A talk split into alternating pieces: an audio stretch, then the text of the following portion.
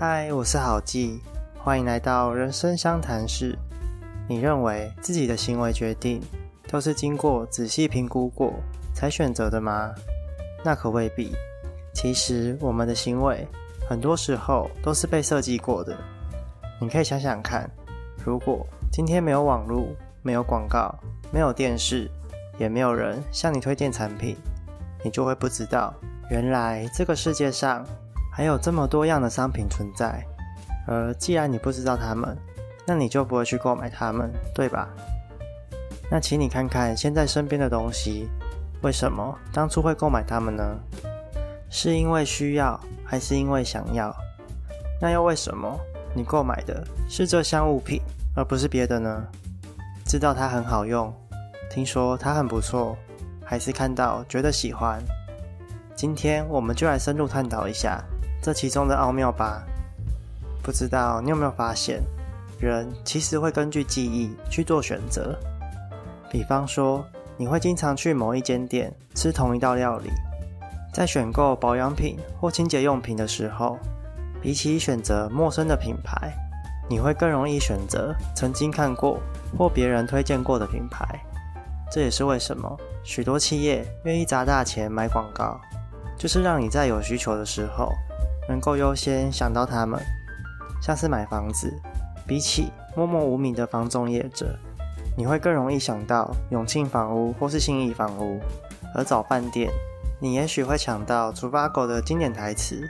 但假如你平常更常使用 Booking、Agoda 或是 Hotels Combine，那你仍然会优先选择使用你平常熟悉的他们。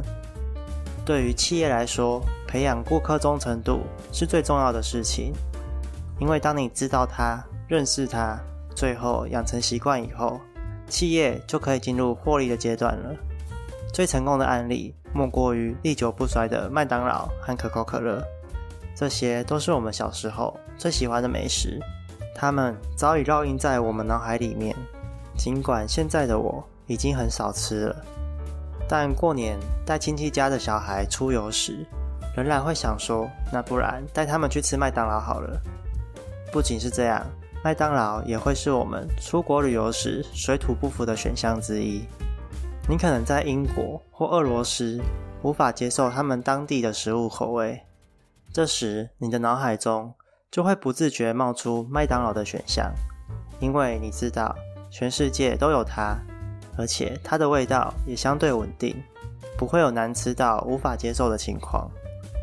我再举一个自己亲身的经验，我想大家可能也有过。以前国小时，每过两年，我们学校就会换一次班级，同班的同学绝大部分都会被拆散，最后分到同一班的，可能也只有两到三个人。而到了一个陌生的新班级，总会感到有点不安，谁也不认识谁。大家都变得异常安静。在这个时候，我如果想要问问题，或是想要找人交流的话，几乎都是优先找之前和自己同班的同学，再不然就是会倾向找本来就认识或是看过很多次的同学说话，因为知道，因为认识，所以会比较安心。这其实就是记忆在默默影响我们的行为。再来就是人类的短视性。我们都知道，人都会很贪小便宜，因此比起长远的利益，我们会更喜欢马上就能兑现的价值。但为什么会这样呢？二零一九年，三位经济学家阿比吉特·巴纳吉、艾斯特·迪佛洛、麦克·克雷默就证实了这件事情，还因此获得了诺贝尔奖。没错，就是那鼎鼎大名的电视机比食物还重要事件。那天是个星期几，我不知道。不过，他们为了针对穷人地区进行调查，想要了解穷人为什么始终没办法翻身，于是他们跑到了摩洛哥的偏远地区，询问一个叫欧查姆巴克的穷人。他们问他说：“如果我给他钱，他会想要拿去做什么？”这是为了研究经济大国给了偏远地区的补贴。为什么贫穷状况还是改善不了？姆巴克说：“我会拿去买很多好吃的食品，可以理解对于穷人来说食物的重要性。可是他们发现，姆巴克说出了“好吃”这两个字，这代表什么意思呢？穷人只在乎食物好不好吃，他们并不在乎食物的营养，或者应该说，他们根本没有营养这个观念。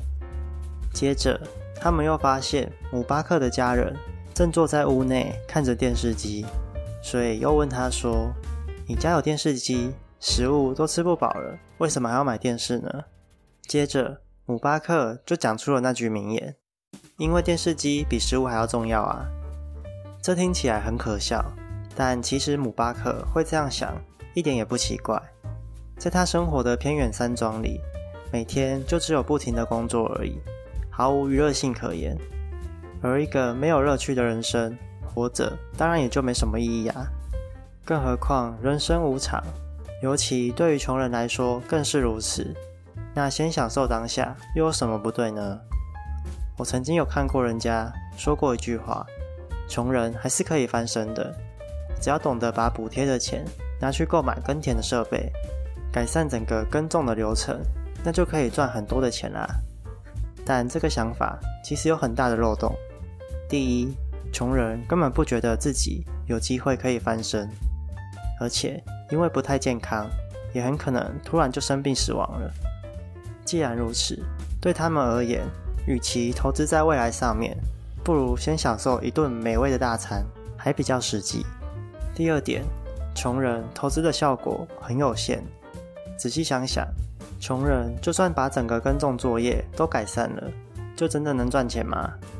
自动化耕种在美国很早就普及化了，穷人只是把流程改善而已。是要怎么赢过大企业砸钱的成效呢？所以穷人不只是不会投资，他们也觉得根本没必要投资。虽然这是针对穷人的研究调查，但其实这也很适用在一般人身上。我们也许没这么短视，不过我们也会很害怕损失，进而去选择保有眼前的利益。这个专有名词叫做损失规避。比方说，今天你有两个选项，一个是现在你就可以立刻获得三万元，而另一个是三年后你有一半的几率变成六万元，但也有一半的几率会什么都拿不到。你会怎样选择呢？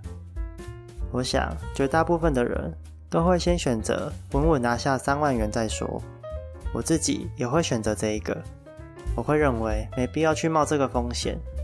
但就期望值来说，不管选择哪一个，其实都一样。零元、三万元和六万元，人们除了会选择可以立刻取得的三万元以外，也会选择趋于保守的中间值，因为失去三万元的痛苦，远远比多赚三万元的喜悦来的还要大。当你明白这个道理，就可以知道为什么我们会很担心努力付出后得不到回报了。就像前面提到的穷人思维，我其实也很想帮穷人说话。穷人并不是不努力，而是努力根本没用啊！如果穷人按照有钱人的说法，投资了三十年，结果却换来一场空，或是在第二十五年的时候就去世了，那人生不是都赔上了吗？这个损失太大了。若换作是我，我也不想这样。另外也要小心。